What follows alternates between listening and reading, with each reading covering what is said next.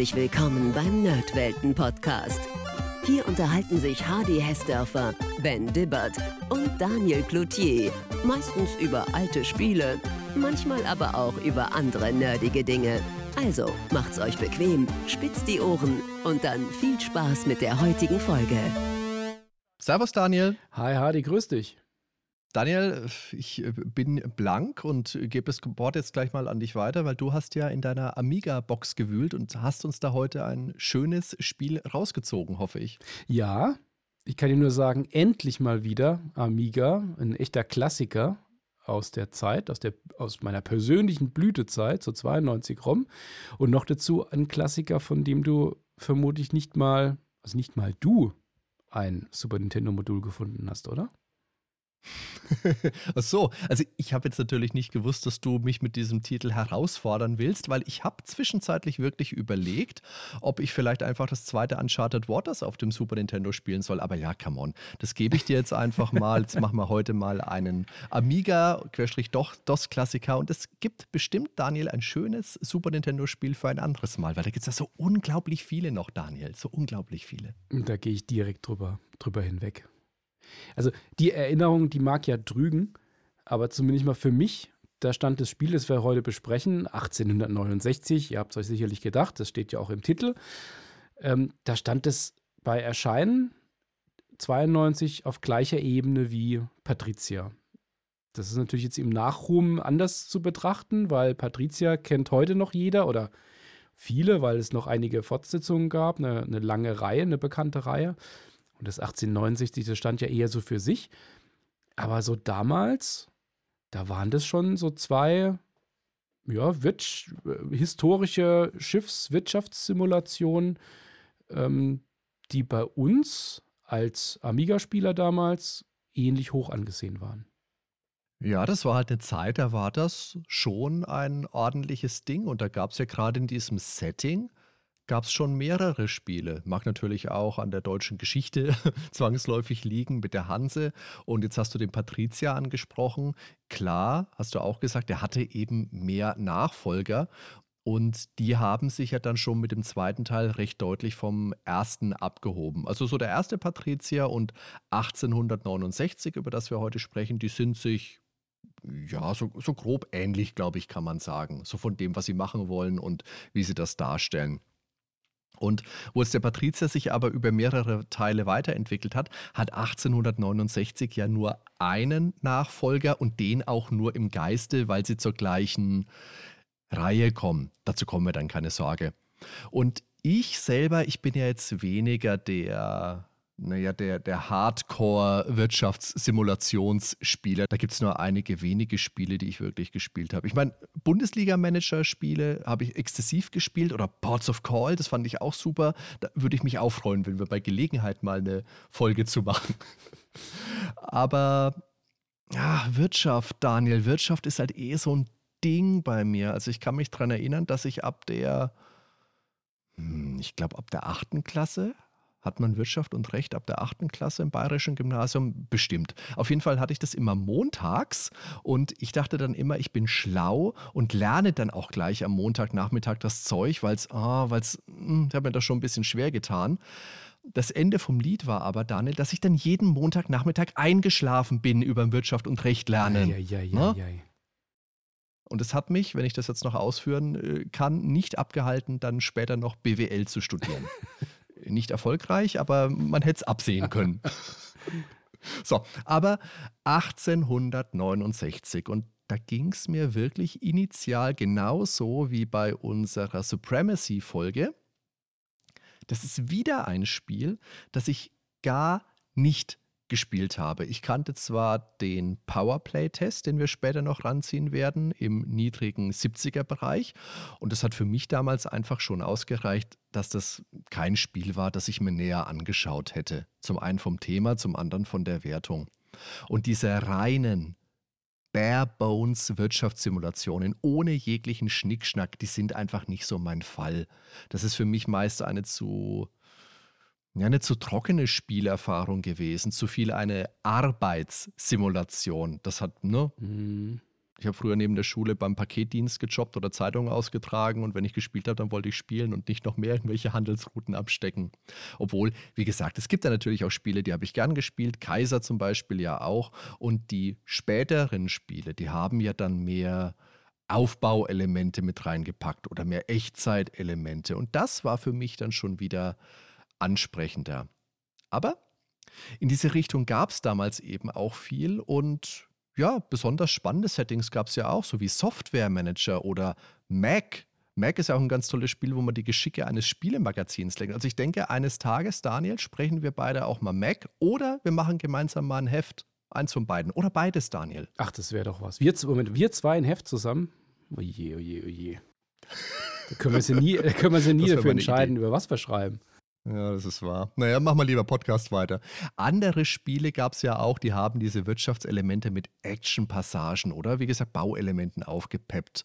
Oder durch das Verlegen eines Schienennetzes in diesen ganzen Eisenbahnspielen. Also SimCity oder A-Train oder Pirates. Und ähm, was ich gerade sage, weil ich jetzt A-Train gesagt habe, als du mit 1869 ums Eck gekommen bist, da war mein erster Gedanke, 1869, das sagt mir was. Es wird ja bestimmt irgendwas mit Eisenbahn sein. Und tatsächlich gab es 1869 ein wichtiges Eisenbahnereignis zumindest, nämlich die Vollendung der ersten transkontinentalen Eisenbahnstrecke in den USA von New York nach San Francisco, die am 10.05. dieses Jahres fertiggestellt wurde. Und weißt du, warum mir das zumindest grob was gesagt hat? Weil es da den passenden Lucky Luke Band zu gibt, die 79, die Eisenbahn durch die Prärie. Und den habe ich gelesen damals und echt gerne. Das ist natürlich weit am Thema unseres Spiels 1869 vor, vorbeigeschossen. Was will uns dieser Titel denn nämlich eigentlich sagen, Daniel? Ja, 1869 ist, da warst du schon auf der richtigen Spur, eine Jahreszahl. Und zwar spielt es an auf den 17. November 1869 und das war das Datum der Eröffnung des Suezkanals, der ja, wie wir alle wissen, den Schiffen den langen Weg zwischen dem Nordatlantik und dem Indischen Ozean ähm, um Afrika herum, der ja nicht nur lang, sondern auch gefährlich war, erspart hat, um mhm. äh, zumindest mal, wenn nicht ein Frachter schief steht, wie es vor einigen Jahren ja war. Und also ein sehr geschichtsträchtiges Ereignis und es wird auch im Untertitel festgehalten. 1869 Hart am Wind, erlebte Geschichte Teil 1. Das klingt wichtig, aber eben auch sperrig. Das ist, das ist, ja, das ist mein Titel. Das ist mein Titel. Das ist ja international dann auch erschienen und dann hieß es eben nur noch 1869 ohne jegliche Zusätze. Aber ich kann mir da auch nicht vorstellen, dass, dass ich da als kleiner Junge in den Laden gegangen wäre, so ich das hätte kaufen wollen natürlich, und gesagt hätte, guten Tag, ich hätte gerne 1869 hart am Wind erlebte Geschichte Teil 1, bitte. Einmal. Und lass uns doch mal hier ein bisschen aufdröseln. Was bedeutet denn jetzt hart am Wind überhaupt? Das ist natürlich Seglersprache und hart am Wind ist der kleinste noch segelbare Winkel. Und das klingt jetzt insgesamt erstmal nach einem Schulbuch. Und ja, wie gesagt, das hätte mich als äh, kleinen Hardy damals bestimmt nochmal extra abgeschreckt. Im eigentlichen Spiel zeigt sich das dann allerdings durch historische Ereignisse, die eingewoben werden. Und es ist definitiv kein Lernspiel, obwohl man das vielleicht vom Titel jetzt mal mutmaßen könnte. In dieser erlebte Geschichte-Reihe gab es dann auch noch einen zweiten Teil. In Oldtimer tauschen wir dann allerdings die Wasserstraßen mit eben solchen aus Asphalt und beschäftigen uns eben mit der Frühzeit der Automobilindustrie. Genau. Aber heute wollen wir über den Vorgänger sprechen. Und ich würde sagen, lass uns mal zusammenfassen, was das überhaupt für ein Spiel ist. Ich glaube, wir haben es jetzt ja schon an vielen Ecken angedeutet. 1869 ist eine historische Wirtschaftssimulation, eine deutschsprachige Wirtschaftssimulation aus dem, wie wir ja beide finden, goldenen Spielejahr 1992 mit ähm, einem schicken Cover, einem Segelschiff, das sich einem aufkommenden Sturm widersetzt. Da das kommen schon einige Emotionen mit und äh, kommt auch richtig Seefahrerromantik auf. Das ist ein starkes Cover, ja. Im Kern ist es ein Handelsspiel, ein Handelsoptimierungsspiel, würde ich mal sagen. das in der zweiten Hälfte des 19. Jahrhunderts spielt, genauer vom Jahresbeginn 1854 bis maximal 1880, also schon einige Jahre. Und es wurde damals vom noch recht jungen österreichischen Studio Max Design entwickelt, das erst im Vorjahr gegründet worden war und dann ja viele Jahre später gemeinsam mit Sunflowers die bekannte, berühmte und auch heute noch existierende Anno-Reihe begründet hatte. Das Spiel, das verfügt über handgepixelte Grafiken, die damals bei den aufkommenden technologischen Fortschritten auch eher nüchtern aufgenommen wurden von der Fachpresse. Aber gerade heute spiegelt es natürlich so wunderbar den Charme der Amiga und auch frühen DOS-Ära noch wieder. Und das sind auch die beiden einzigen Systeme, auf denen 1869 erschienen ist. Ähm, Hardy, wie hast du das jetzt eigentlich auf dem Super Nintendo emuliert? Also, mein lieber Daniel, Pokémon-Fans würden dir jetzt natürlich die Nähe zu Team Rocket attestieren, weil Daniel, dieser kümmerliche Diss-Versuch ist natürlich auch wieder ein Schuss in den Ofen. Wenn ich nämlich wollte, dann könnte ich mein Super Nintendo Classic Mini mit Hackchi modden und dann könnte ich bestimmt auch diese Amiga-Spiele drauf spielen. Ne? Aber, um jetzt mal bei meinem Computer zu bleiben, ich habe es tatsächlich in der DOS Version gespielt und auch mal ja in die Amiga-Variante reingelinst und da direkt festgestellt, dass das grafisch ganz wunderbar, wirklich ein super schönes Spiel ist mit vielen ansprechenden Szenerien und mit ganz liebevoll eingestreuten kleinen Animationen. Bevor es jetzt aber losgeht mit dem Spiel, bevor wir einsteigen, können wir im Menü erstmal aussuchen, ob wir das alleine oder mit bis zu drei Mitspielern angehen wollen. Dann tragen wir unseren Namen ein, unter dem wir im Spiel bekannt sein wollen und den Namen unserer Firma. Als nächstes wählen wir dann, über wie viele Spieljahre wir spielen möchten. Das geht in Fünfer-Schritten von 5 bis zu 20 oder maximal 26 Jahre. Und ganz im Gegensatz zum Titel 1869 beginnen wir eben nicht im Jahr der Eröffnung des Suezkanals, das hast du schon gesagt, sondern ein paar Jahre früher, zu Beginn des Jahres 1854. Es geht dann darum, dass wir natürlich als Räder drauf und dran sind, uns in der Schiffsfahrt eine goldene Nase zu verdienen. Und Ah, das äh, hätten wir jetzt eigentlich vorher vielleicht noch einstreuen können. Aber Daniel, wenn dieses Spiel losgeht in der DOS-Version, dann hat es so eine unglaublich coole, catchy, frühe 90er Titelmelodie. Die möchte ich an dieser Stelle bitte ganz unbedingt einmal kurz einspielen. Schön zu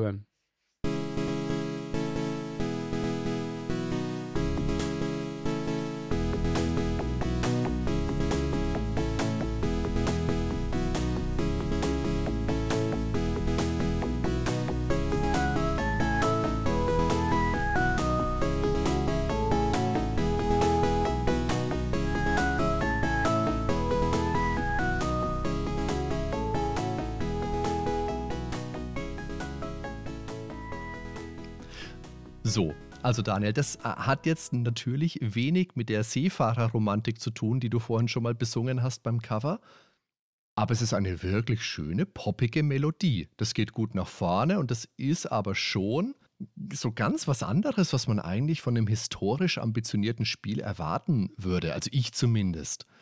Das Spiel per se ist ja eine klassische Wirtschaftssimulation mit Adventure-artigen Fenstern und Dialogoptionen die man abarbeitet und allem, was das so mit sich bringt. Und da setzt die Musik, zumindest im Intro, echt einen krassen Kontrast dagegen. Das war für mich so ein kleines Aha-Erlebnis, auch wenn ich gedacht habe, okay, das hätte jetzt vielleicht auch zu einem bunten Plattformer gepasst. Wenn man das jetzt aber auf dem Amiga startet, Daniel, und das hat mich total gewundert, und da möchte ich, bevor wir diese Version jetzt abspielen, die Amiga-Version, möchte ich gleich noch was erzählen. Die Amiga-Musik ist in meinem Empfinden viel passender. Die steigt mit so ein bisschen Wind ein und dann sind Pauken mit dabei. Das hört sich, zum, das hört sich einfach für mich, für mein Empfinden passender an. Ist nicht um, ich will jetzt nicht sagen, das eine ist schlecht und das andere ist toll, sondern das ist einfach für mich passender. Das Lustige ist, als ich das festgestellt habe, habe ich dich ja kontaktiert über unseren Chat und habe gesagt, hey Daniel, ist dir dazu was aufgefallen? Das ist ja total komisch, diese unterschiedlichen Musikstücke. Was gefällt dir da besser? Und du hast mir gesagt, oh, ich habe das nie mit Musik gespielt. dann habe ich gedacht, hallo? Hier, der, der Daniel, der immer von seinen Roland-Synthes erzählt, die, tolle Musik und dann äh, verwendet er keine Musik. Was, was hier verkehrt? Daniel, was ist da los? Ja, ich weiß auch nicht. Ich habe das relativ viel also von, von, damals kann ich mich sowieso nicht mehr erinnern, wie die Musik war. Und ich habe das jetzt beim Wiederspielen das hauptsächlich irgendwie auf dem Laptop auf der Couch gespielt und Weiß auch nicht. Ich war da nicht so motiviert, da Musik zuzuhören. Ich habe dem Spiel, glaube ich, nicht zugetraut, dass es überhaupt irgendwie Geräusche hat, weil es ja doch sehr mm. nüchtern insgesamt ist. Gut, also, also Daniel, bevor du dich jetzt noch um Kopf und Kragen redest, spielen wir jetzt auch mal die Amiga-Titelmelodie ein.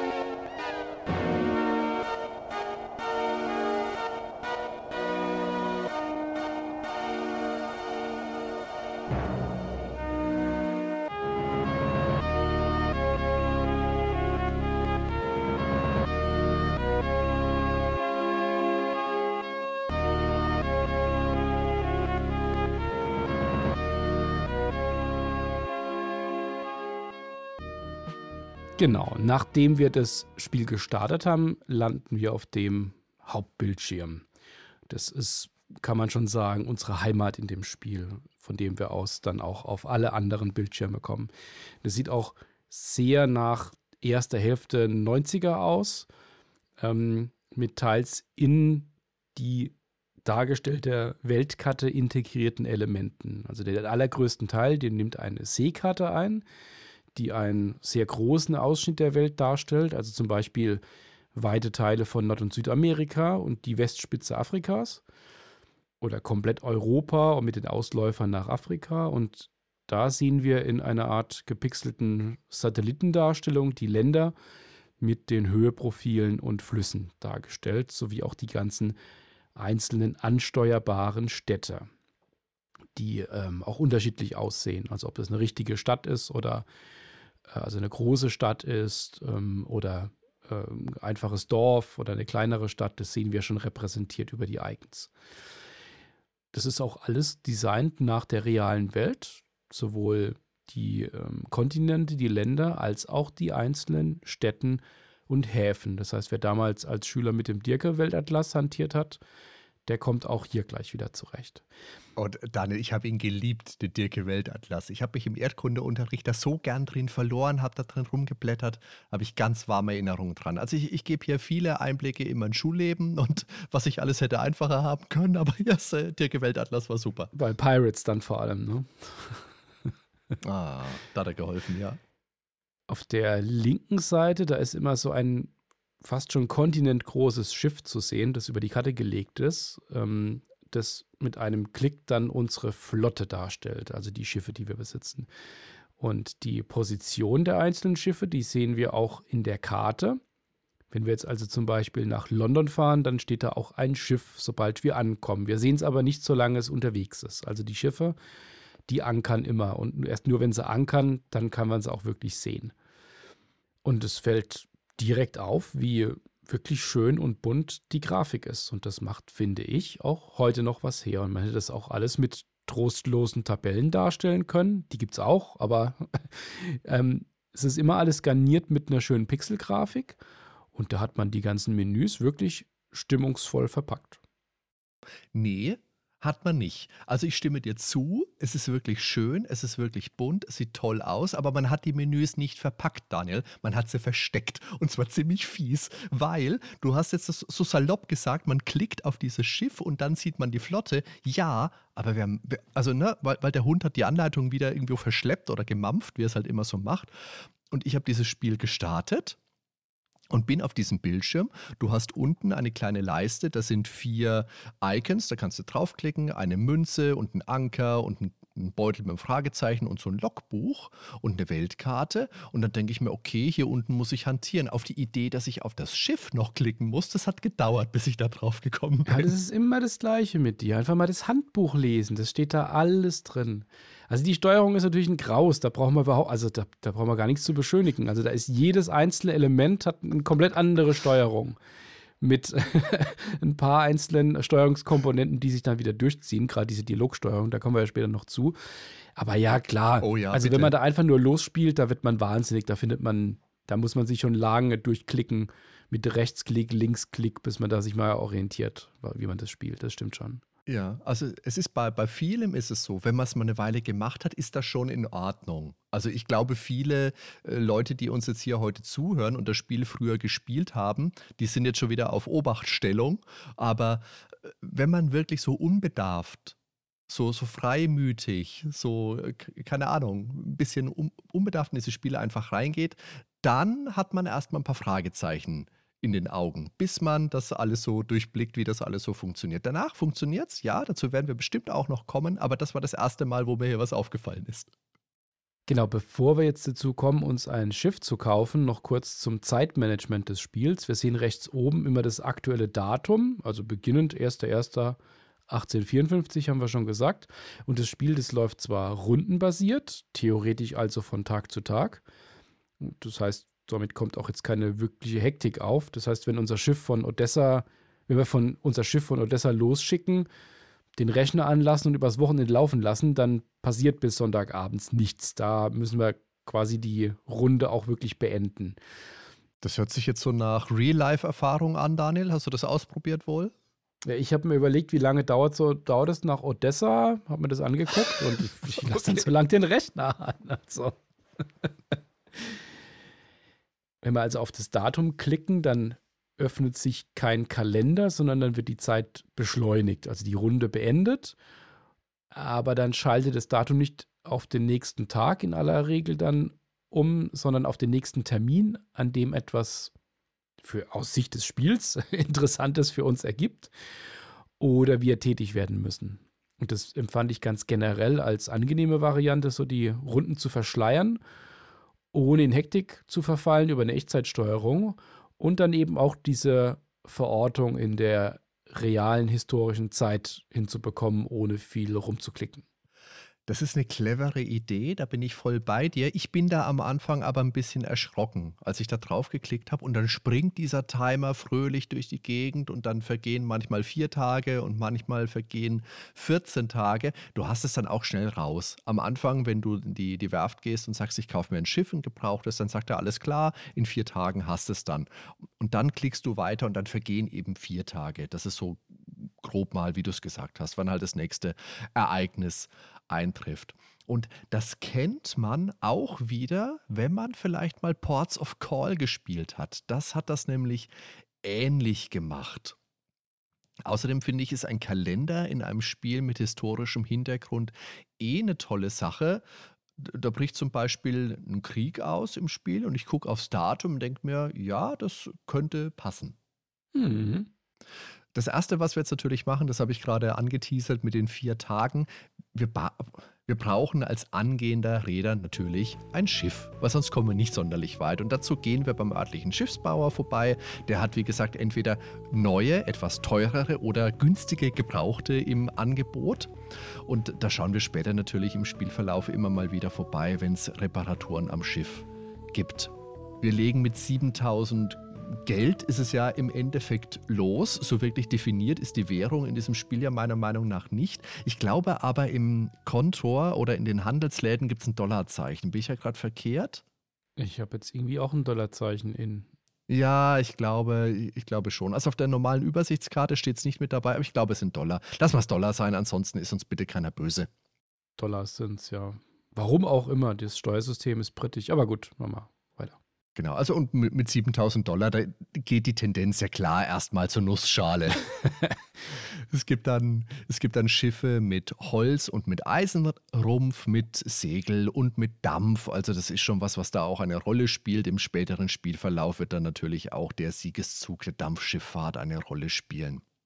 Und nett finde ich, die Schiffe werden uns in einem Katalog präsentiert. Also pro Seite ein Schiff, da stehen die Daten mit drauf und dann kann ich das weiterblättern. Und das funktioniert ohne Pfeile. Man könnte jetzt erwarten, okay, ich habe hier ein Schiff, ich will das nächste, vielleicht kann ich da links, rechts, oben, unten irgendwie was anklicken. Funktioniert aber nicht, sondern das ist jetzt ein Element, das dieses Spiel wählt, dass die Menüführung in den einzelnen Lokalitäten erfolgt ja, durch eine Art Dialog. Das heißt, du hast oben dein Bild, deine Grafik, wo angezeigt wird, wo du dich gerade befindest. Und so im unteren Sechstel, Siebtel des Bildschirms ist orange auf schwarz hinterlegt ähm, ein, eine Dialogoption. Also eine, eine, eine Auswahl an Dialogoptionen. Und da gehst du dann eben nicht auf dem Pfeil zum nächsten Schiff, sondern du wählst den Satz, kann ich bitte mal das nächste sehen aus? Oder bitte das vorherige nochmal. Also es funktioniert, klar, und ich denke, da wollte man auch ein Gefühl der Immersion vielleicht erzeugen. Es fühlt sich aber absolut nicht homogen an. Also ich will da intuitiv, ich will da einfach klicken und ich will dann sofort das Ergebnis haben.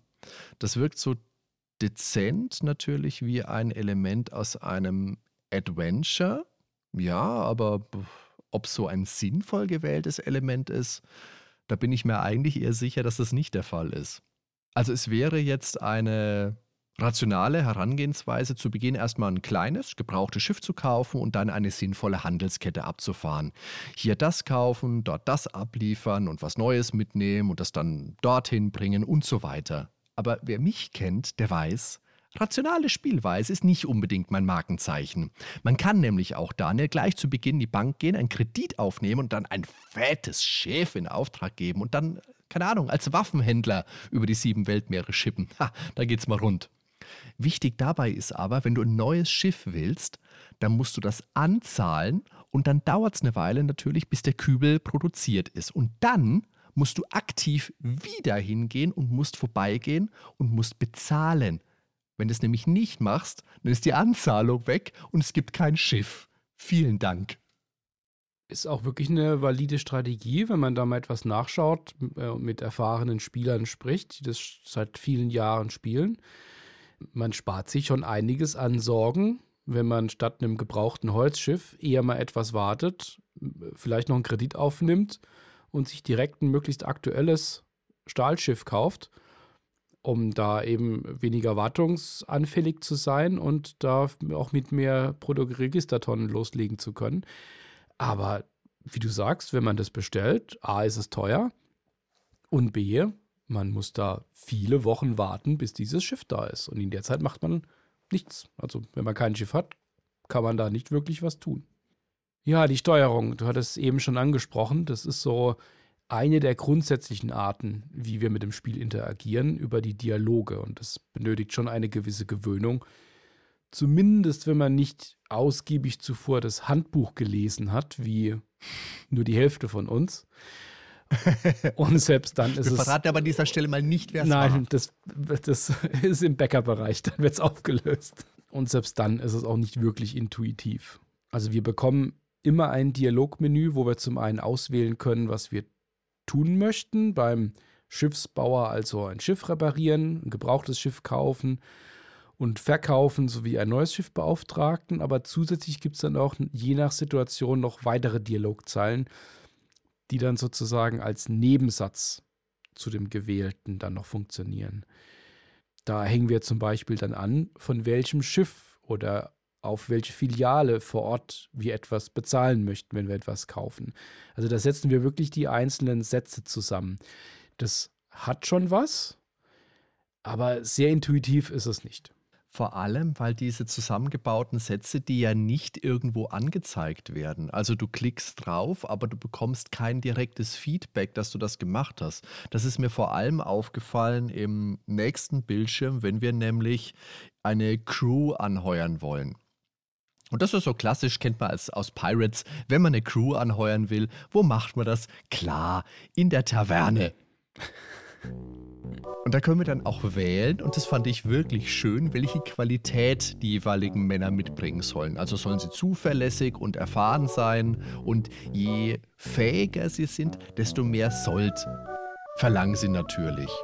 Und jetzt kommst du mit einer erfahrenen Crew logisch besser durch schwierige Stürme und Gewässer und generell auch besser voran. Aber das ist vielleicht nichts, wo du dir am Anfang denkst, okay, dafür gebe ich jetzt zumindest gleich noch viel Geld aus. Und dann gilt es eben abzuwägen, welche Route nehme ich, welches Schiff habe ich und wie passe ich mir daran meine Mannschaft an. Und da fand ich sehr schön, dass die Texte in den Dialogoptionen für die, für die Taverne, für die Crew-Auswahl sehr gut zu lesen sind.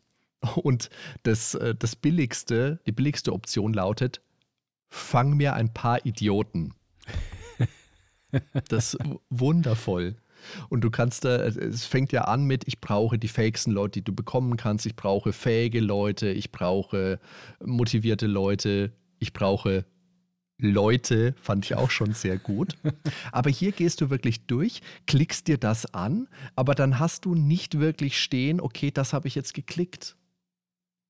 Und wenn du das gemacht hast, dann äh, erscheint nicht ja alles klar, sondern dann musst du im Dialogbaum wieder nach oben und musst okay, besorg mir die auswählen. Das fand ich ein bisschen sperrig.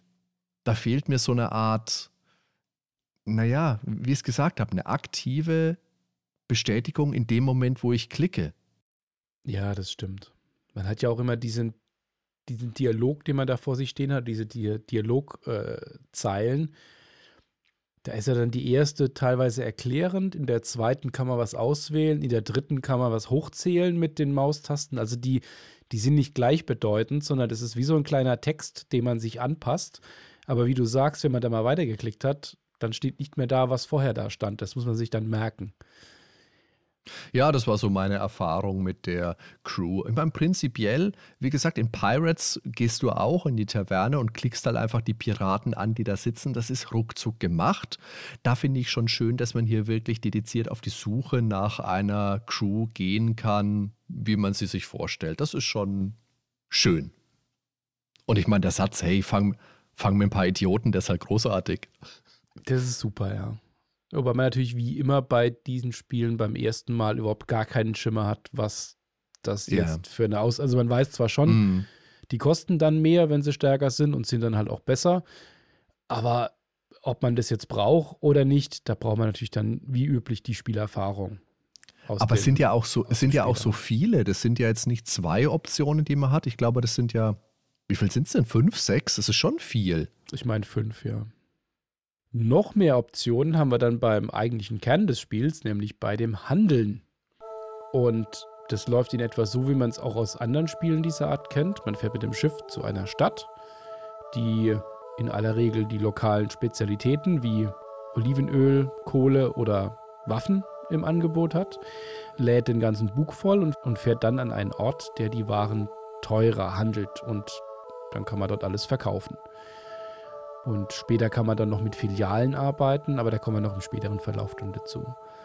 Und das Tolle ist, dass die einzelnen Handelskontore zwar alle die gleiche simple Mechanik mitbringen und auch immer nur aus einem Bildschirm bestehen, aber allesamt dann in einer jeweiligen zeitgenössischen Landesvariante gestaltet sind. Und wenn wir wie jetzt beispielsweise ich in aller Regel in Europa beginnen, dann kaufen wir in England Maschinen und Werkzeuge und in Hamburg Waffen, die wir dann während des Krimkriegs immer wieder versuchen, nach Odessa zu schmuggeln.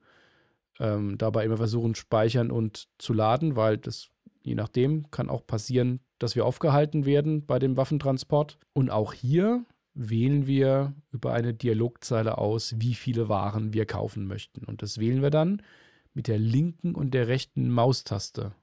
Hoch oder runter die Anzahl und dann noch zusätzlich mit einer Dialogzeile, wo die Güter eingelagert werden sollen. Das ist alles etwas unintuitiv, aber ich fand schon, dass man sich mit der Zeit dran gewöhnt, auch wenn es krude bleibt.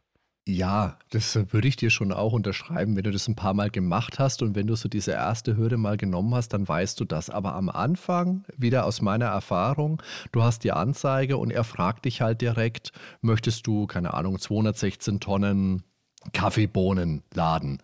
Und dann denke ich mir, ja, okay, wo kann ich es jetzt einstellen? Aus Pirates kennst du ja, du hast einen Pfeil hoch, einen Pfeil runter und kannst dann munter wirklich auf die, auf die Einserstelle einstellen, wie viel du mitnehmen willst. Und hier geht es eben nicht. Hier gehst du drauf, klickst links für hoch, ich will mehr, oder rechts für runter, ich will weniger.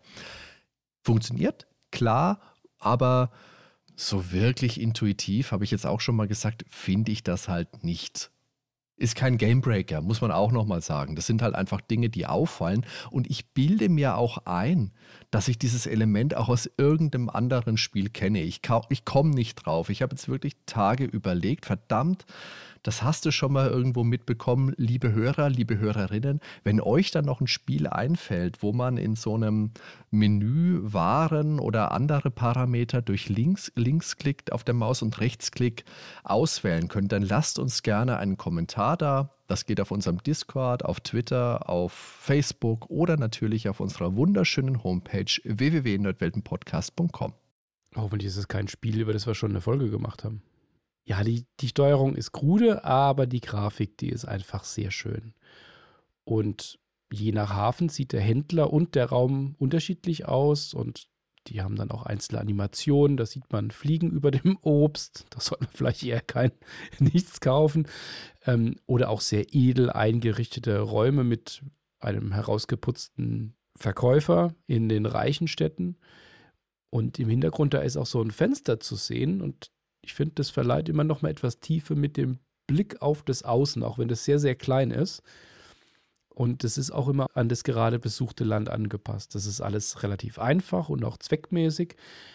Aber ich finde, das funktioniert als Ankerpunkt an den jeweils repräsentierten Ort für mich wirklich gut. Und man freut sich gerade beim ersten Besuch bei einem neuen Hafen, wenn man da das erste Mal ist, wirklich sehr darüber, da eine neue Kulisse zu sehen mit einem neuen Händler. Das finde ich auch. Das ist ein ganz schönes Detail und das macht es wirklich erlebenswert. Gut, es ist jetzt vielleicht ein bisschen hochtrabendes Wort, aber das ist schon schön. Es ist primär ein schönes Spiel mit schönen Grafiken und das ist schon auch was, was Spaß macht. Das ist jetzt allerdings nichts, was man auf jede Örtlichkeit im Spiel angewandt hat. Zum Beispiel schaut die Kneipe in Afrika genauso aus wie in Liverpool.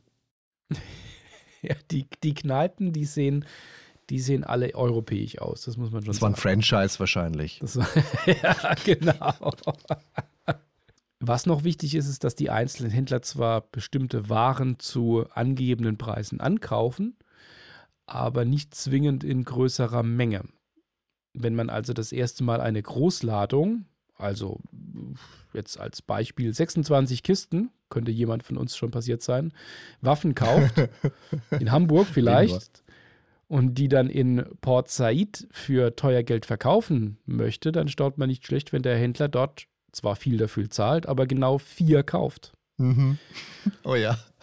Den Rest, den nimmt er dann zwar auch, aber zu einem kräftigen Preislachlass. Und da muss man dann schon drauf achten, weil das kann am Ende sogar dann einen Handelsverlust bedeuten. Das heißt, man muss clevere Routen setzen über eine Kette von Häfen, wo wir immer etwas verkaufen und wieder ankaufen können, um dann am Zielhafen den vielleicht größten Gewinn zu machen. Und so nach und nach optimiert man dann über den Spielverlauf seine Handelsrouten.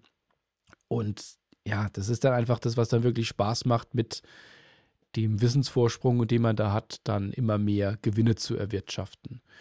Manche Produkte sind jahreszeitenabhängig, also zum Beispiel Früchte oder Olivenöls, vor allen Dingen so verderbliche Sachen. Aber sie sind eben genau das, nämlich verderblich. Und die machen auch das, was verderbliche Waren tun. Genau das nach einer Weile, wenn man, der, wenn man mit dem Schiff einige Wochen unterwegs ist, kann es passieren, dass einem die Ware verdirbt und dann ist alles verloren. Und das ist natürlich besonders ärgerlich, wenn man gerade kurz vom Zielhafen ist. Ja, aber da wirft dich das Spiel initial schon mal ins kalte Wasser, weil anfangs fragst du dich natürlich, ja, kann ich jetzt irgendwo einsehen, welcher Hafen, welche Waren handelt, wie ist Angebot, wie ist Nachfrage? Du beginnst da echt einfach mal mit Trial and Error, weil da hilft dir, soweit ich jetzt weiß, die Anleitung auch nichts. Das heißt, entweder versuchst du es halt einfach klickst einfach mal alles durch, fährst alle Häfen mal ab und notierst es dir irgendwo oder du guckst halt irgendwo eine Lösung. Gab es auch eine schöne, glaube ich, im Amiga Joker ist aufgelistet worden, wie die, Hä die Häfen was handeln. Da kann man ein bisschen mitarbeiten. Was das Spiel schon macht, ist, dass es versucht, möglichst realitätsnah zu sein aus der Zeit. Ja. Also welche Ja. Waren dann zu welchen Jahreszeiten verfügbar sind. Wenn Kriege ausbrechen, dass wieder Waffen gehandelt werden, wo man nicht hinfahren kann, wo generell Hochburgen sind für verschiedene Produkte, dass man halt in Spanien halt auch Wein einkaufen kann beispielsweise und Seide eher in Asien und ähnliches. Das kann man sich schon herleiten, aber was man natürlich nicht kann, ist sich darüber herleiten, was denn jetzt wirklich etwas bringt. Also man weiß da nicht, ob es wirklich so viel bringt, diesen riesenlangen Weg gerade ohne, also vor 1869 nach Asien zu unternehmen, um da Seide einzukaufen, ob sich das überhaupt lohnt. Hm. Auch wenn man einen riesen Handelsgewinn an sich macht, diese Seide dann wieder nach vielleicht Frankreich zu transportieren, weil man natürlich auch immense Kosten hat und natürlich auch Opportunitätskosten dagegen rechnen muss. Also was das Schiff kostet, was der Verbrauch, Verschleiß, die Crew kostet Geld, in der Zeit kann ich nichts anderes verkaufen. Also da muss man schon sich das nach und nach erarbeiten, das stimmt schon. Da ist schon einiges an Komplexität dann drin. Und es ist auch wirklich schön, dass es Handelsgüter gibt, die nicht nur verderblich sind, sondern die auch erntegebunden sind. Also Früchte, Baumwolle, Tee, das bekommst du ja nicht immer. Und das sind dann immer nur so Zeitfenster von zwei, drei Monaten. Und da musst du halt nochmal extra aufpassen. Du musst nicht nur gucken, wo bekomme ich es, sondern wann bekomme ich es. Und das ist wirklich schön. Zu dem Wein möchte ich jetzt noch sagen, Wein aus Spanien. Daniel, Wein wird mal aus Franken. Diese, na, dieses Spiel. Naja. Und Aber nur weißen, oder? na, wir, es gibt auch schon roten, gell? Haben wir Gibt's schon auch. roten. Ah ja. Rohstoffe werden aus den Kolonien importiert, in den Industrieländern verarbeitet und die entstandenen Produkte dann eben wieder mit Gewinn in die Kolonien zurückverkauft. Und so entstehen dann nach und nach unsere Handelsketten.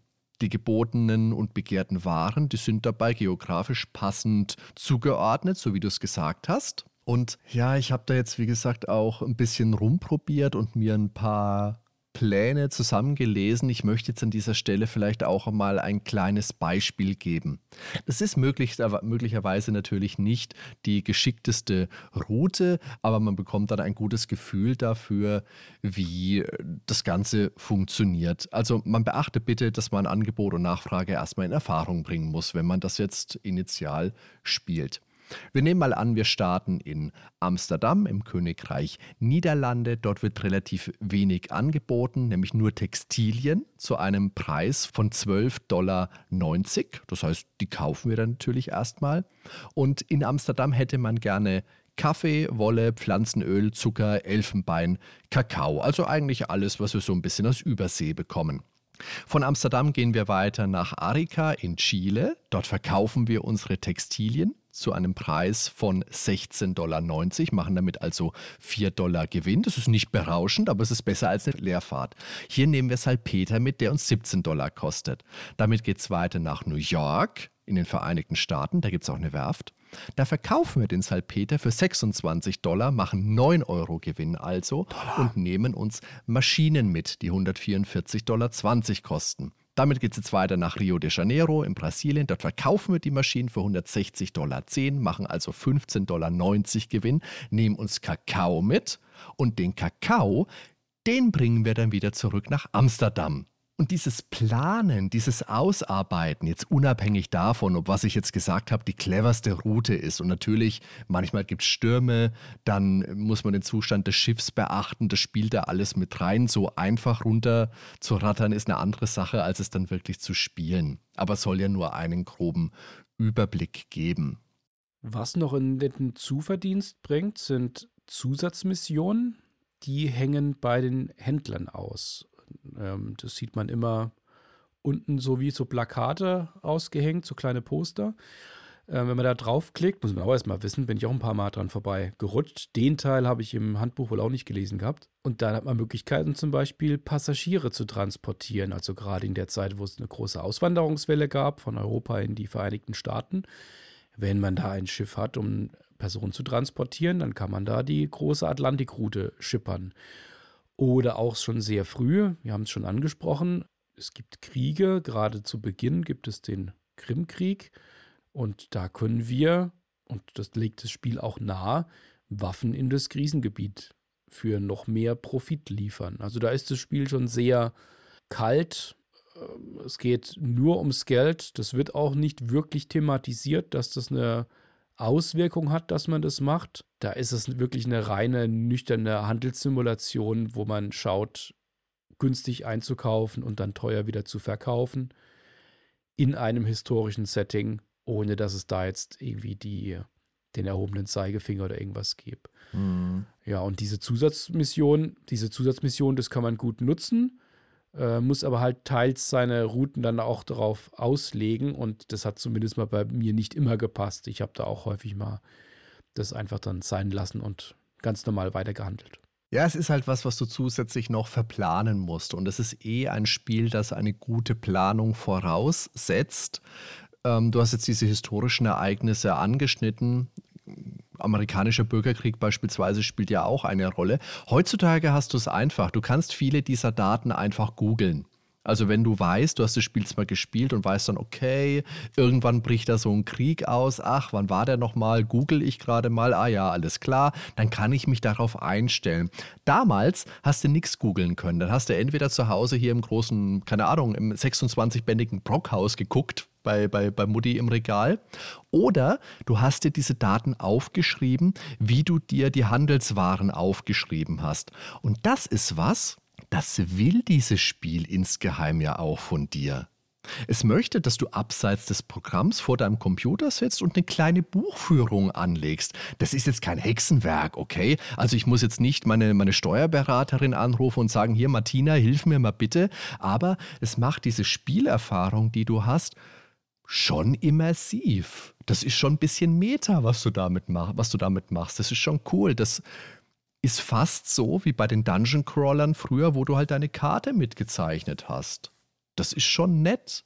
Du fühlst dich da wie so ein kleiner Räder und dann bist du auch stolz, wenn du eine erfolgreiche und vor allem gewinnreiche Reise hinter dich gebracht hast. Und wo wir es gerade von Waren haben, um die gekauften Waren und auch das Geld vom Schiff zum Lager und umgekehrt verschieben zu können, da müssen wir unsere Zentrale oder eine unserer Filialen besuchen, die wir dann hoffentlich eingerichtet haben. Und das ist dann so eine Baracke anfangs, wo dann ein paar hilfsbereite Männer äh, in zerlumpten Kleidern uns behilflich sind, immer alles hin und her zu schiffen. Und das läuft natürlich auch wieder über die beliebten, gewohnten Dialogsysteme ab. Anfangs ist diese Hütte, wie gesagt, ziemlich abgefragt und ärmlich. Da hocken zwei zerlumpte Gestalten dafür, davor. Das entwickelt sich im Laufe des Spiels auch. Ich fand es aber tatsächlich etwas komisch auch wieder, dass ich das Geld, das ich verdient habe, immer aktiv hin und her schieben muss. Natürlich, wenn du was, äh, wenn du mit deinem Schiff unterwegs bist und fährst jetzt keine Ahnung, deine Kakaobohnen durch die Gegend und verkaufst sie dann, dann hast du Geld auf dem Schiff. Klar, aber vielleicht reicht dir das Geld dann nicht, damit du noch mehr von den, von den anderen Waren einkaufen kannst, die du mitnehmen willst, weil du dann feststellst, oh Gott, ich habe mein ganzes Geld im Heimathafen gelassen. Das fand ich ein bisschen doof, Daniel. Ich will doch mein Geld immer dabei haben. Ich will doch immer alles ausgeben können und nicht feststellen, oh nein, ich habe es gar nicht mitgenommen. Ja, das ist so ein Konstrukt, was man damals gern mal gemacht hat. Ich meine, war das bei Supremacy, gab es das da nicht auch? Da gab es aber so einige Convenience-Funktionalitäten, wie man das Geld dann transferiert. Also, das macht es natürlich komplizierter, aber irgendwie hat es auch so einen gewissen Realismusfaktor dann, wenn das Geld wirklich halt auch logischerweise auf dem Schiff sein muss. Wenn ich jetzt mein, meine Zentrale ne, in, in Hamburg irgendwie habe und das Schiff fährt nach äh, Shanghai, dann wäre es natürlich Blödsinn, wenn ich jetzt in Shanghai stehe und ich, ich kaufe dann irgendwie kiloweise Seite ein und nehme das Geld, das in Hamburg liegt. Ich habe ja kein Konto oder sowas. Das nervt natürlich. Also im Spiel wäre es einem lieb, man hätte einfach ein Konto, mit dem man arbeiten kann. Aber es bringt nochmal so ein gewisse, äh, etwas physisches, anfassbares, finde ich, mit rein, weil man ja auch aufpassen muss, wenn man ein Schiff mit Geld losschickt wenn dieses Schiff verlustig geht oder überfallen wird oder was auch immer, dann ist eben genau dieses Geld weg, das da mhm. auf dem mhm. Schiff ist. Aber wenn ja. er dem Schiff zu wenig Geld mitgibt, dann steht es vielleicht in einem Hafen, wo es das Geschäft seines Lebens machen könnte und kann nichts kaufen. Ja, das ist natürlich schon ein Element, das dann noch zusätzlich mit reinspielt in die ganze Handelsplanung. Ja, das ist okay. Gebe ich dir. Ja, aber genervt hat es mich trotzdem. Also, ja, dann kommen wir nochmal zum Reisen. Unsere Heimat im Spiel ist die große Karte, wo wir auch die ganzen einzelnen Städte sehen. Und wenn wir eine von diesen Städten anklicken, dann bekommen wir einerseits einige dünne Informationen, wie jetzt den Namen des Land und des Hauptexportgut und auch wichtig den politischen Zustand in dieser Stadt und zusätzlich noch ein kleines Bildchen, das die Gegend repräsentiert. Und die Reisen, die können gefährlich sein, da es gelegentlich zu schweren Stürmen kommt oder wir uns in weltpolitische Verstrickungen verfangen. Da landen wir zum Beispiel gut gelaunt in Nordafrika an und bekommen da direkt unser gesamtes Geld und die Waren auf dem Schiff abgenommen. Und ja, das verführt schon dazu, dass wir viel speichern, wenn man nicht unvermittelt mittellos irgendwo stranden will. Das ist realistisch, aber ja, das macht keinen Sinn, da nochmal weiter zu spielen. Dann lädt man wirklich ja. wieder nochmal neu. Hm. Kann ich bestätigen.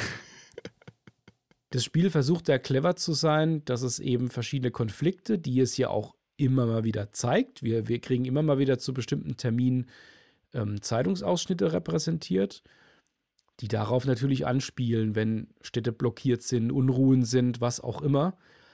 Aber wir sehen das natürlich auf der Karte nicht so wirklich. Und wenn man da nicht genau plant und sich genau merkt, wo was jetzt gerade ist, dann kann es halt passieren, dass man einfach überfallen wird und das ganze Geld und die Waren sind weg und man bekommt nicht mal wirklich gesagt, warum.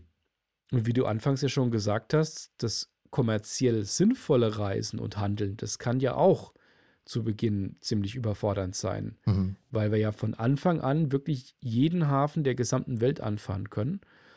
Und da hilft wirklich nur die Erfahrung aus den vorangegangenen Spielen, was wir in den einzelnen Häfen ankaufen und auch wieder verkaufen können. Was wir gerade zum Einstieg machen können, ist, dass wenn wir eine Lokalrunde in den Kneipen zahlen, dass wir von den Seeleuten immer einzelne Tipps bekommen. Zum Beispiel, dass in Barcelona Maschinen angekauft werden. Und dann hat man mit etwas Glück auch direkt sein allererstes Ziel. Und das sorgt für eine ordentliche Motivation, weil man nicht innerhalb eines Spiels zu jeder Zeit an jedem Ort sein kann. Und mit einem Start in Europa beispielsweise die ersten Jahre in den USA eher verpasst und auch umgekehrt. Also wieder spielen bringt bei dem Spiel auch wieder etwas Neues mit.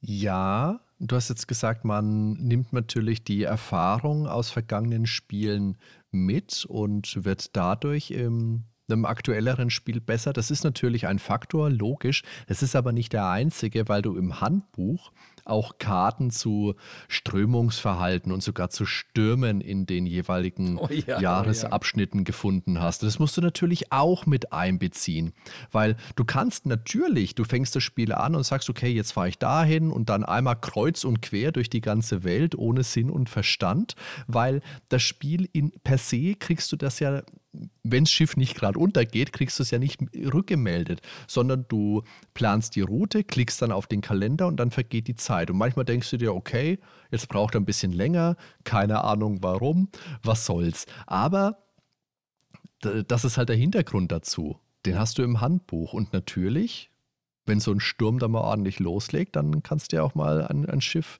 versenken. Um jetzt eine Reise zu planen, klicken wir wieder links auf das große Schiff und dann wird uns unsere Flotte angezeigt. Da wählen wir dann aus. Am Anfang ist die Auswahl relativ klein, weil wir haben ja ein einziges Schiff nur. Und dann sehen wir den Namen, den Zustand und natürlich, wo das Schiff sich gerade befindet und den jeweiligen Status.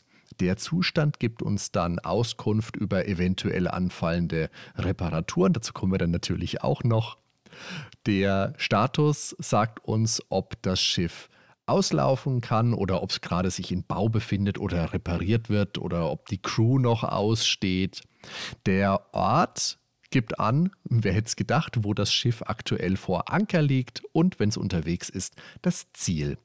Das ist hilfreich, aber vor allem dann im späteren Spielverlauf, wenn man mehrere Schiffe hat Wenn uns mal das Geld ausgeht oder wir ja gleich zu Beginn ein teures Schiff kaufen wollen, das kennt Hardy ja vor allen Dingen, wenn er sich wieder sein zusätzliches Equipment kaufen will, dann können wir zur Bank gehen und uns einen äh, Kredit nehmen.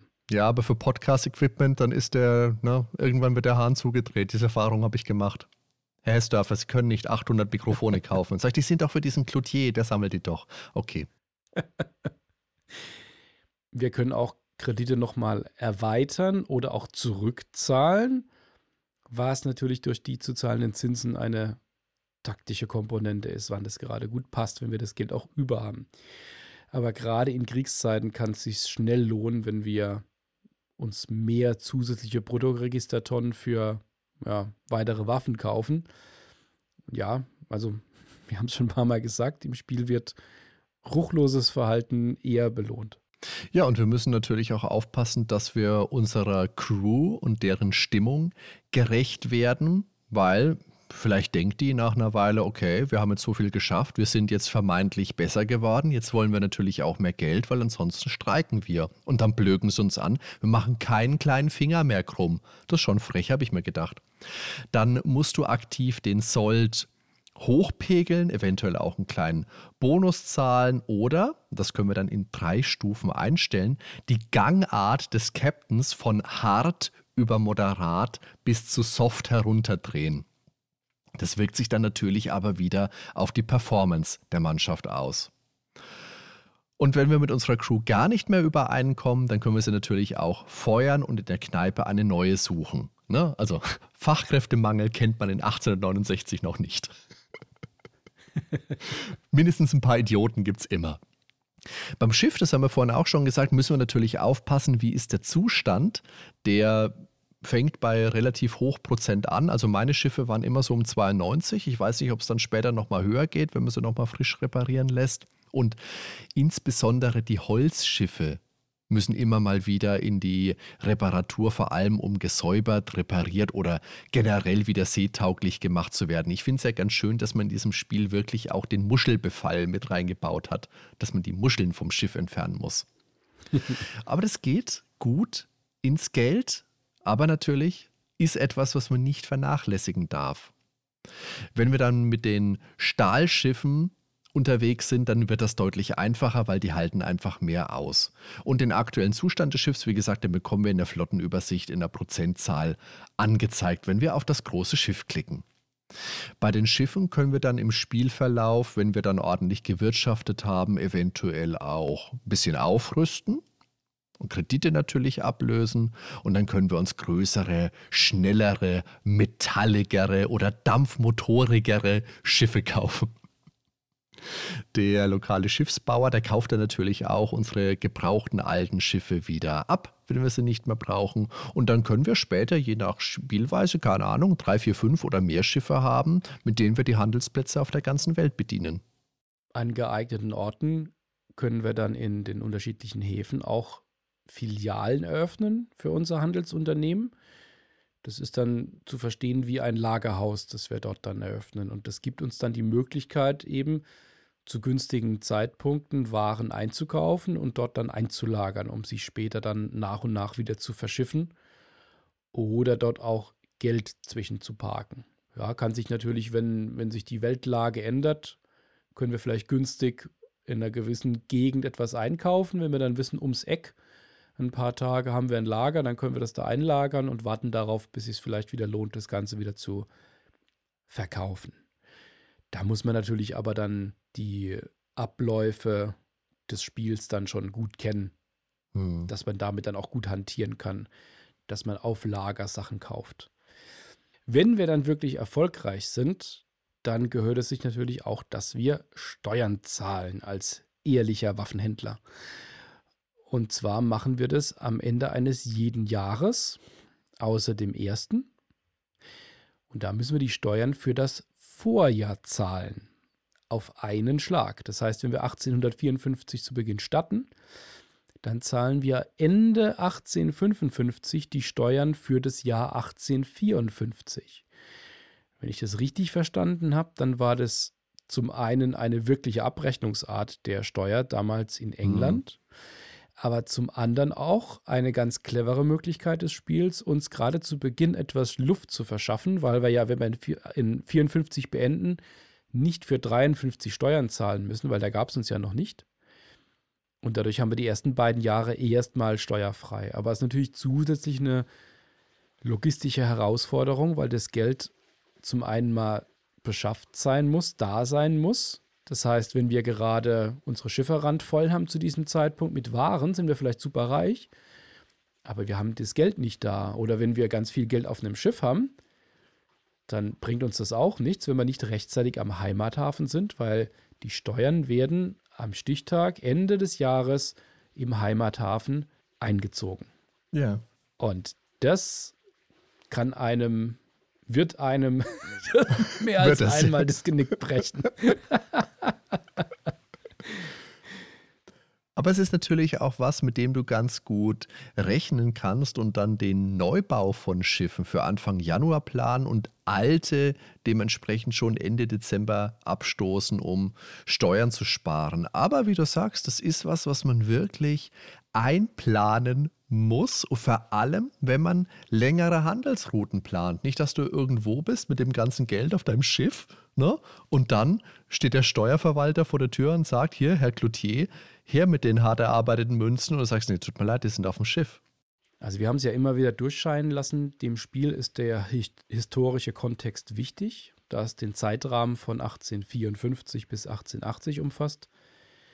Ist da, wie wir gesagt haben, schon der erste Krimkrieg mit aufgearbeitet, der 53 bis 56 ging. Das sind unsere ersten Jahre im Spiel. Und der über seinen Verlauf eben auch Auswirkungen auf Angebot und Nachfrage und die Art der Waren hat und uns auch schon zu Beginn des Spiels zu einem Waffenhändler macht. Aber zusätzlich startet in diesem Zeitraum auch die Seeblockade vor Odessa, was es uns erschwert, dann wiederum Waffen hinzubringen. Das ist dieses äh, Laden und Speichern, weil auch ein Zufallsfaktor mit dabei mhm. steht. Also Krisen und Kriege, die können dazu führen, dass Häfen vorübergehend geschlossen sind. Und der amerikanische Unabhängigkeitskrieg, der wirkt sich im Spiel genauso aus wie auch beispielsweise der Opiumkrieg in Asien. Und 1869, da kommt es dann eben wirklich zu diesem titelgebenden Umbruch im Spiel mit der Eröffnung des Suezkanals was sich natürlich immens auf die Seewege auswirkt, besonders die Verkürzung der Fahrzeit nach Asien. Und wir hatten es bei den Schiffen schon mal kurz erwähnt, die Technologie geht weiter, entwickelt sich und nach und nach wechselt die kommerzielle Schifffahrt auf Dampfkraft, was dann eben eine kräftige Beschleunigung der Routen mit sich bringt. Und es spiegelt sich dann eben alles im Spiel wieder. Die Welt verändert sich, das Interesse ändert sich und das Angebot der Waren genauso wie die Technologien und die Handelswege. Ja, aber es ist natürlich wie eigentlich immer in Spielen, in denen Zufallselemente eine Rolle spielen, dass die dich heftig reinreiten können. Und ich finde, die sind hier ein bisschen, hier haben sie es ein bisschen übertrieben, meiner Meinung nach. Im dümmsten Fall kann es dir da echt passieren, dass du mit einem vollbeladenen Schiff mit keine Ahnung, deinen gesamten Ersparnissen an Bord unterwegs bist und dann geht dir wirklich alles verloren. Ware weg, Geld weg, dann meutet die Crew natürlich auch noch und dann ist es gelaufen. Dann kannst du eigentlich direkt wieder neu laden und zwischendurch ständig speichern. Gut, das hast du früher zu der Zeit wahrscheinlich eh immer gemacht. Aber das ist halt dann wieder so ein Punkt, den wir neulich bei unserer Jacket Alliance Folge schon mal hatten. Wenn du ständig speicherst und neu lädst, ja, naja. Also äh, klar, für, für das eigene Seelenheil ist das schon wichtig, aber es reißt natürlich auch ein bisschen aus dem Spiel raus. Es wäre vielleicht vermeidbar gewesen, wenn es da gewisse Warnungen gegeben, gegeben hätte oder vielleicht weniger schlimme Auswirkungen. Man ist natürlich klar im Vorteil, wenn du diese ganzen Ereignisse und vor allem die geschichtlichen Zeitpunkte, wenn was Wichtiges passiert, kennst. Das haben wir auch schon gesagt. Und wenn du im Vorfeld einfach drauf hinarbeitest und drauf reagierst. Das Handbuch übrigens, das geht da ganz explizit drauf ein, wenn du im Mehrspielermodus äh, spielst und sagst, als fairer Räder gewährt man auch seinen Mitspielern einen Blick in den Geschichtsteil des Handbuchs Und als beinharte Geschäftsleute, da verweigern wir das natürlich. Ist natürlich ein bisschen fies, wenn du die ganzen Informationen hast und deine Mitspieler nicht. Aber, wir haben es ja vorhin gesagt, man kann es ja bis zu äh, vier Personen können das ja spielen im klassischen Hot Seat-Modus. Da kann man die Leute schon piesacken. Bei Street Fighter hast du dir halt auf die Schulter gehauen, wenn jemand auf der Couch neben dir saß. Und hier kannst du halt mit ähm, Informationen dir einen Vorteil erzielen. Und das erinnert insgesamt schon sehr an ein klassisches ähm, Worker-Placement-Brettspiel mit Zufallskarten. Also ich glaube, das wäre eins, das sind ja sehr beliebt, diese Kennerspiele. Es wäre bestimmt auch ein Kennerspiel geworden. Die spiele ich ja auch recht gerne. Das Handbuch, das dem Spiel beiliegt und manche lesen, manche nicht. Das ist recht dick. Da sind ähm, 140 Seiten am Start und die eigentliche Spielanleitung, die beginnt erst auf Seite 108. ja, das ist Wahnsinn. Da gibt es zuvor eine sehr ausführliche geschichtliche Abhandlung zu der damaligen Zeit, ähm, dem zeitgenössischen Schiffsbau, den gesellschaftlichen Veränderungen mit der millionenfachen Immigration in die Staaten, Bau des Suezkanals, den Kriegen in der damaligen Zeit, Kolonialismus und auch noch einen kleinen Teil mit Fachausdrücken. Und die Crew hat auch schon im Vorwort im Handbuch da geschrieben, dass sie wochenlang in Museen und Universitätsbibliotheken saßen, um da das Ganze zusammenzutragen. Das war denen wirklich wichtig. Das merkt man auch. Das ist wirklich alles detailreich mit ganz vielen zeitgenössischen Bildern versehen. Das ist ein wirklich wunderschönes Handbuch. Das macht einfach Freude drin zu blättern. Das ist ein echtes Highlight und hebt die Gesamtheit der Spielerfahrung für mich nochmal auf eine ganz andere Ebene. Also man merkt auch diese ganze Recherche, die Max Design da reingesteckt haben und dass es ihnen einfach wichtig war, stimmungsvoll den Rahmen zu setzen. Heute, ja, sind Spielanleitungen in der Regel als Tutorial ins Spiel schon integriert und die aufwendig gestalteten Begleitbücher sind lange ein Relikt der Vergangenheit geworden. Aber an solchen Beispielen wie hier sieht man halt auch wieder, wie sehr sie zum Erlebnis eines Spiels beigetragen haben. Und ja, man konnte sich auch mit einem Spiel beschäftigen, wenn der Computer abgeschaltet war. Wir sagen ja so oft, Daniel, wir hatten ja nichts, aber Anleitungen, die hatten wir halt. Und da trifft auch dieser Untertitel Gelebte Geschichte Teil 1 voll zu. Und dafür waren Max Design damals ja bekannt. Das findet sich in ganz vielen ihrer Spiele. Beispielsweise das, ähm, das Endzeitspiel Burn Time, das beinhaltete auch Abrisse über den, den Klimawandel und Oldtimer über die Wirtschaftskrise. Also das Spiel per se meine ich jetzt nicht, ich meine die Anleitung natürlich. Und das ist jetzt vielleicht auch ein guter Punkt, um mal zu den Machern überzuleiten, zu Max Design. Es ist, wie du vorhin schon gesagt hast, eine Entwicklerschmiede aus Österreich mit Sitz in Schladming. Das ist eine kleine Stadtgemeinde, hatten 2022 knapp 6500 Einwohner. Das ist ne, ungefähr doppelt so viel wie hier die, die Ortschaft, aus der ich komme. Also recht beschaulich.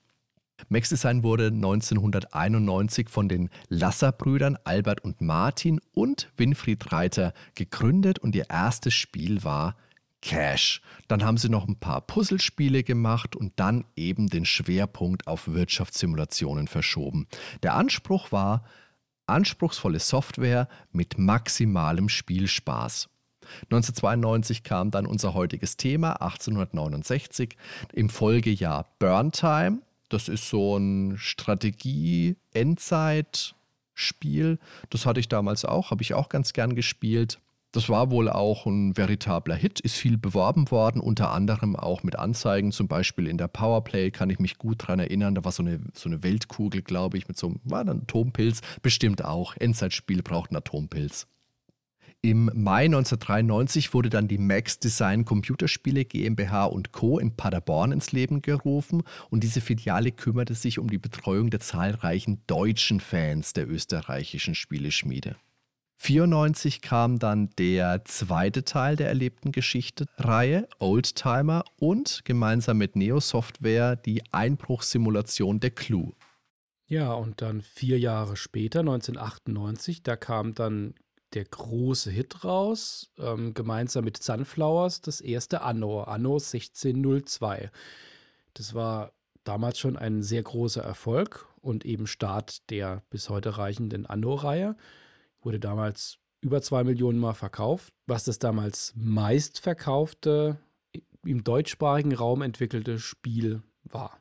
Und am Nachfolger, Anno 1503, ne, also immer diese äh, zusammengezählt, die äh, Neuner Quersumme. Ach Gott, tatsächlich, das habe ich ja im Leben nicht gecheckt, was es mit diesen Zahlen immer auf sich hat. Okay. da war Max Design dann auch noch beteiligt. Äh, da zog sich die Entwicklung aber hin und statt der geplanten zwei Jahre dauert es dann ganze vier, bis der Titel fertig war. Und ja, wie man hört, waren da besonders die letzten anderthalb Jahre besonders zehrend.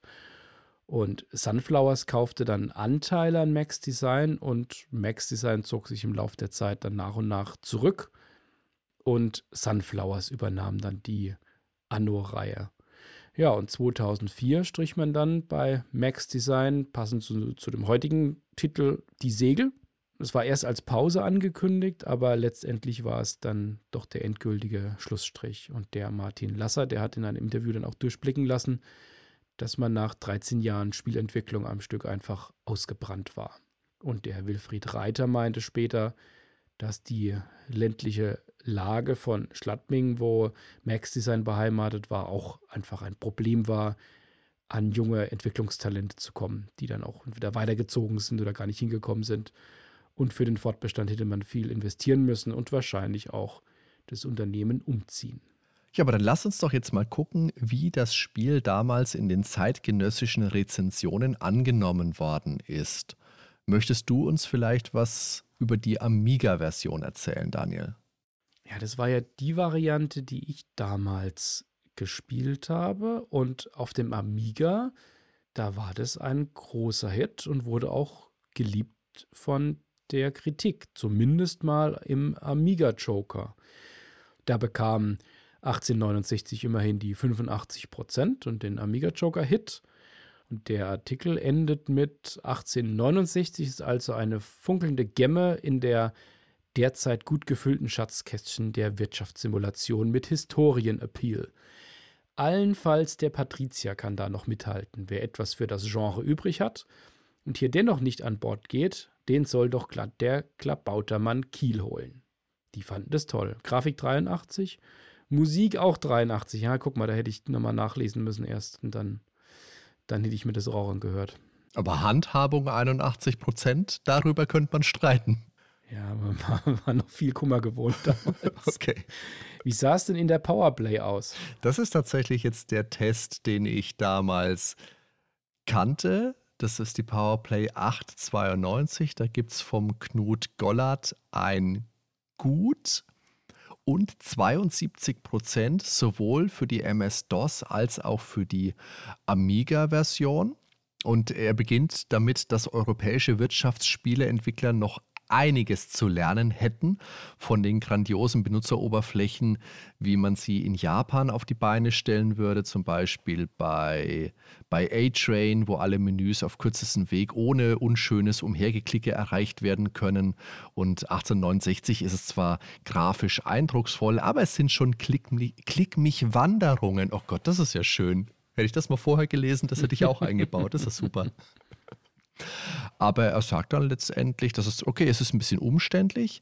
Ja, wenn man davon aber absieht, dann findet der Hobbyökonom alles, was sein Herz begehrt und noch etwas mehr.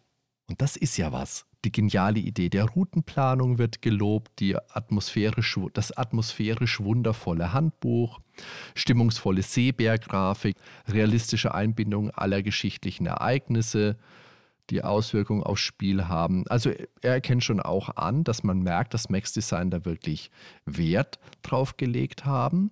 Und er schließt, es bleibt eine äußerst realitätsnahe Handelssimulation mit Pfiff. Wer sich bereits an Patricia erfreut, da ist er wieder, sollte auf jeden Fall in 1869 reinschauen. Ja, man kann sagen, auch wenn man international schaut, Da wurde das Spiel in aller Regel zwischen 75 und 85 bewertet, also etwa zwischen diesen beiden Tests, die wir jetzt äh, referenziert haben. Und auf dem Amiga, da ging es teils sogar noch höher. Aber das war auch schon die späte Zeit des Amigas. In 92 mhm. war man doch auch schon begeistert von jedem großen Spiel, das noch kam. Ich möchte jetzt noch ein kleines Zitat aus der Playtime bringen, die nämlich gesagt hat, für BWL-Studenten zumindest sollte das Spiel auf jeden Fall als Prüfungsfach eingeführt werden. Da habe ich mich gefragt, oh, hätte mir dieses Spiel vielleicht Erfolg im Studium gebracht? Naja, wahrscheinlich eher nicht. Ja, kommen wir zum Fazit, würde ich sagen. Also, ich hatte ja an meine damalige Spielerfahrung kaum eine Erinnerung, obwohl ich das genauso wie den Patricia viel auf dem Amiga gespielt hatte. Das war wirklich eins dieser Spiele. Wir waren, es waren einige in, in meinem Alter, auch auf dem Schulhof, die einen Amiga hatten. Die Amiga-Dichte war echt hoch bei mir auf dem Dorf, wenn ich mal so drüber nachdenke. Und wir haben das alle gespielt. Das war wirklich auf einer Ebene mit den großen Spielen zu sehen. Und dass wir das Spiel jetzt hier ausgewählt haben, das kam wie so oft eigentlich daraus, dass immer mal wieder dieser hübsche Screenshot aufgetaucht ist von dieser Kneipe, die ja auch in Afrika und in Asien so aussieht wie eine deutsche Kneipe am See. ja, also alles in allem ist 1869 ein kompetentes Handelsspiel in einer gut recherchierten historischen Epoche, das seine Zeit wirklich ernst nimmt. Die Präsentation, die ist hübsch, bringt äh, trotz der beschränkten Varianz mit den Örtlichkeiten und dieser zeitlichen Atmosphäre einiges rüber.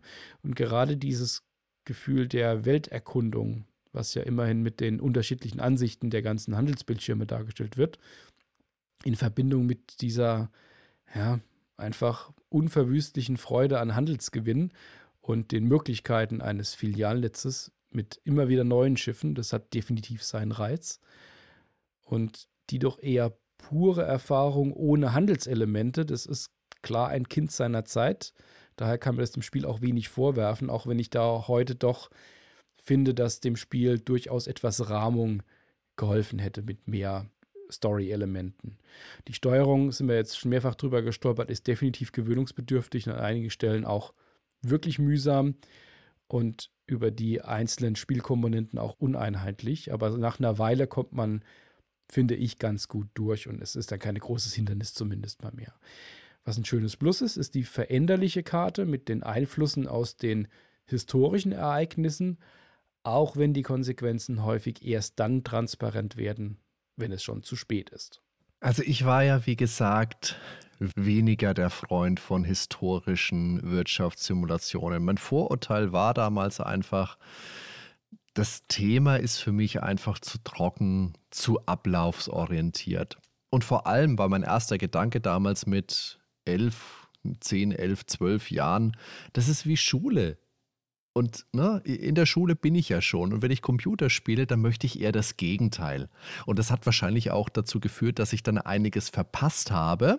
Und das ist aus heutiger Perspektive vielleicht auch schon ein bisschen schade weil es nicht immer unbedingt so einfach ist, zu diesen Spielen dann noch so den Zugang zu finden, den man damals vielleicht gefunden hätte. Aber trotzdem gibt es dann auch immer wieder einzelne Titel, von denen ich heute sagen kann, das hätte mir damals bestimmt ganz gut gefallen und die habe ich aber vielleicht dann eben erst viel später kennengelernt und Max Design haben hier schon mal ja, ein Beispiel für ein Spiel geliefert, das zumindest Ansätze hat. In der weiten Welt sind diese Spiele ja auch als German Games bekannt, wobei 1869, wie wir jetzt gelernt haben, ja ein Austrian Game ist. Also historisch akkurat, sehr stimmungsvoll, hoher Anspruch, meist schöne Grafik. Ich habe es vorhin auch schon mal gesagt, in Brettspielkreisen gibt es das Label Kennerspiel, das wäre das Computerspiel-Äquivalent dazu. Der Grundstock ist eher trocken, ablaufsorientiert und das wussten die Macher, denke ich, auch. Deswegen haben sie vielleicht auch in der PC, der DOS-Version, dann dieses peppige Intro-Thema eingebaut. Ich habe ich hab jetzt schon wieder einen Ohrwurm, wenn ich nur davon spreche, Daniel. Das ist fürchterlich. Die Grafik ist wirklich schön, sie ist bunt, die Szenerien auch ein bisschen animiert. Du hast es vorhin gesagt, mit den Fliegen, die über das Obst kreisen. Das spricht schon an. Da steckt Liebe drin und eben besonders im Detail der historischen Einordnung. Der Schwierigkeitsgrad ist knackig. Für Einsteiger finde ich es schon sehr hart, aber mit etwas Erfahrung bleibt es dann auch immer noch mindestens anspruchsvoll, gerade auch wegen diesen Zufallselementen. Das ist jetzt nicht unbedingt als Kritik gemeint, weil es per se kein wirklich krass unfaires Spiel ist, das dir ständig irgendwas um die Ohren haut. Aber es ist schon eines, das dir bewusst Steinchen in den Weg legt, damit du nicht einfach in 10, 12 Minuten dein Optimum erreichst und dann nur noch blanke Routinen runterspulst. Hier musst du Stürme, Krisen, Kriege ähm, einplanen, musst reagieren. Und dabei ist gelebte Geschichte 1 ein echt gelungenes Spiel, das seinem Anspruch schon auch gerecht werden kann. Vor allem, wenn man eben auch diese tolle Anleitung liest. Und wenn man es jetzt nicht hat, keine Ahnung, vielleicht gucken wir mal auf archive.org, vielleicht gibt es die ja da, ich weiß es nicht. Ne? Könnte man mal probieren. Und unter dem Strich sind für mich jetzt aber Pirates und auch Elite mit ihren Action-Elementen abwechslungsreicher und haben natürlich tiefere Fußspuren hinterlassen. Aber trotzdem für ein Spiel, das ich bislang nur von einem Powerplay-Test kannte und äh, zudem noch ein Subgenre, das ich damals nicht zu meinen Favoriten gezählt habe, hat es mich doch auch positiv überrascht. Es hat seine Schwächen, Hast du schon gesagt, haben wir beide gesagt, die Steuerung ist problematisch. Dieses Hin- und Herschalten hat mich irre gemacht mit dem Mausknopf. Man lernt damit zu leben, ne? aber wirklich intuitiv ist es eben nicht. Subjektiv kann ich jetzt sagen, abschließend, ich bin im Spiel nicht verfallen, wäre es damals sicherlich auch nicht, aber durch seine Nähe zu einem Brettspiel ist es was, was man heute auch noch spielen kann. Für mich also insgesamt doch eine positive Erfahrung. Ja, liebe Zuhörer, liebe Zuhörerinnen, damit sind wir am Ende für diese Episode. Wir freuen uns, wie gesagt, über eure Kommentare auf Discord, auf Twitter, auf Facebook, auf unserer Homepage www.nerdweltenpodcast.com. Natürlich freuen wir uns auch ganz arg über Bewertungen auf Apple Podcasts oder auf Spotify. Und ja, damit haben wir unser Gespräch, glaube ich, durch für 1869. Abschließend bleibt mir nur die Frage, Daniel, weißt du noch, was hart am Wind ist? Das habe ich gesagt vorhin, Daniel. Das war der, der maximale äh, Winkel, den man einschlagen kann, ne? Der maximale Winkel. Ja, jetzt hörst du dir das äh, nochmal an. Ich habe das so abgespeichert. Ich werde es auch jetzt so, so schneiden, dass es auch so klingt, als würdest du das sagen. Alles klar. Ich fand es schön, dass wir jetzt ein Amiga-Spiel endlich mal wieder besprochen haben und ich finde, wir sollten direkt mhm. das nächste planen, Hadi. Ja, da könnten wir doch mal Super Mario World vielleicht. Final Fantasy VI, Chrono Trigger, Daniel, Super Mario Kart. Ja, ich, ich gucke mal, ob es da Konvertierung mittlerweile gibt. Wir überlegen mal ein bisschen weiter und bis dahin sagen wir schon mal Servus. Ciao zusammen.